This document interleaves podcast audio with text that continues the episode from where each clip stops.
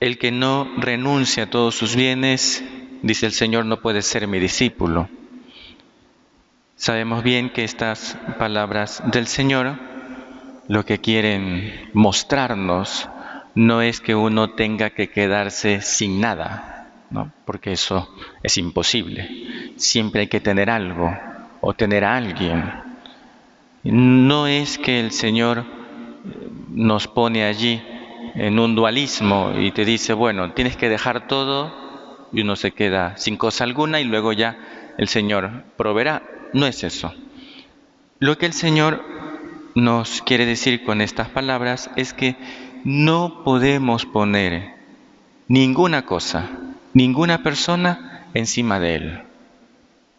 Que Cristo tiene siempre la prioridad, que Él debe ocupar, ocupar el centro de nuestra vida, que nada puede anteponerse al amor de Cristo. Esas son palabras de San Benito. Y es así. En la vida cristiana es el Señor el que tiene que ocupar el centro. Y eso lo vio con claridad el santo que estamos celebrando hoy. Hoy celebramos a San Carlos Borromeo, arzobispo de Milán, cardenal en el siglo XVI. Carlos Borromeo era sobrino de Pío IV, y Pío IV, como era su sobrino, pues lo hizo cardenal. Ah, bueno, así cualquiera, ¿no?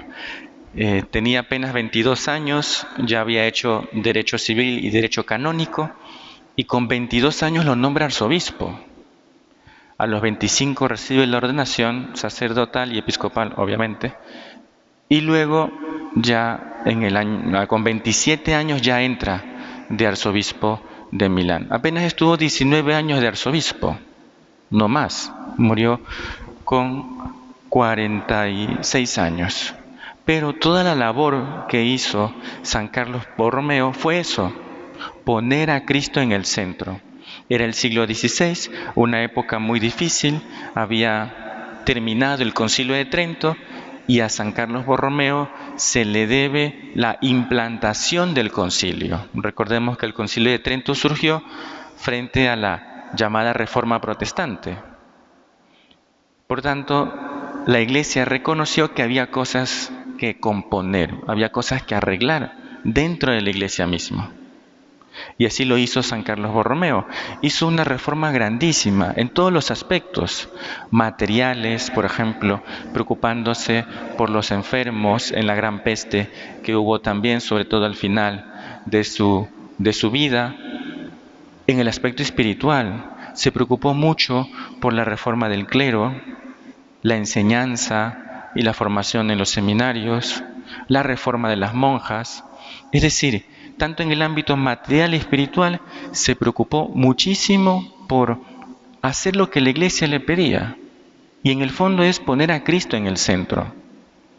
Una de las eh, ideas que nos puede servir para nuestra reflexión es decir, oye, si quieres cambiar la iglesia, si quieres mejorar la cosa, Cristo debe estar en el centro. Y uno de los aspectos que él subrayó muchísimo era la necesidad de reformar el clero. Porque veía pues que el clero estaba mal.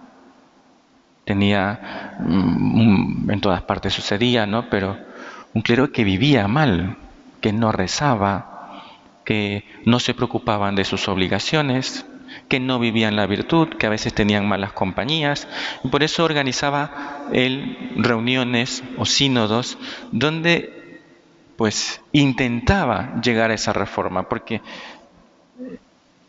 es que muchas cosas mejorarán cuando se reforme la vida del clero. Eso es fundamental. Porque si hay un clero que hace las cosas bien, habrá gente que le siga. Eso es inevitable. Y yo creo que eso puede ser también una llamada de atención para nosotros.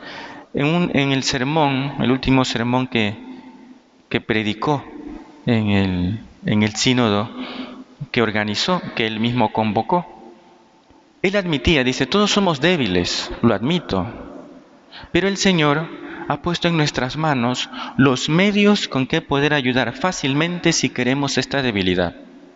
Luego de explicar algunas cosas que a veces él oía y que decía, ¿no? y que el, clero le reclamaba, más adelante dice, algún sacerdote querría tener aquella integridad de vida, pero no pone los medios requeridos para alcanzarla.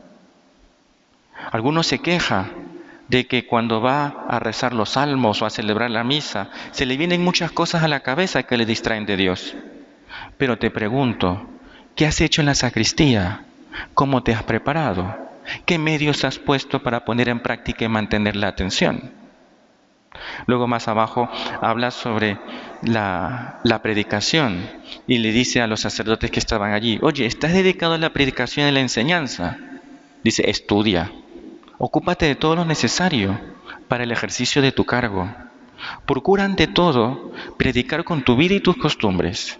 No sea que al ver una cosa, que una cosa es lo que dices y otra lo que haces, se burlen de tus palabras meneando la cabeza. Porque a veces, eso que a veces se dice, cuando le oí predicar, me conmoví. Cuando le vi comer, me quedé tranquilo porque a veces uno puede pensar que es el ejemplo. Y más adelante dice, ¿te preocupas del cuidado de las almas? Y aquí dice algo muy bonito, no te olvides de cuidar de la tuya, ni te entregues tan pródigamente a los demás que no quede nada para ti mismo, porque es necesario ciertamente que te acuerdes de las almas de los que Dios te ha encomendado, pero nunca te olvides de la tuya. ¿Qué le podemos pedir a San Carlos Borromeo? Dice ahí algunas cosas interesantes, ¿no? Si administra los sacramentos, hermano, medita lo que haces. Si celebras la misa, medita lo que ofreces. Si rezas los salmos, medita a quién hablas y qué es lo que hablas. Si diriges las almas, medita con qué sangre han sido lavadas. Vamos a pedirle entonces al Señor por intercesión de San Carlos Borromeo que, ponga, que que recemos por la iglesia, que recemos por los sacerdotes. Estas palabras de San Carlos Borromeo, si bien se aplican a los sacerdotes, también se pueden aplicar a nosotros. No veamos la reforma de la iglesia como algo de lejos, es algo que también nos compete. Pidamos a San Carlos Borromeo que interceda por los sacerdotes. Reconocemos y nos damos cuenta de que si un clero va bien, y eso se ha visto en la historia de la iglesia, la gente va bien. Recemos mucho por nuestros sacerdotes, para que el Señor los conduzca por el camino de la santidad. Que así sea.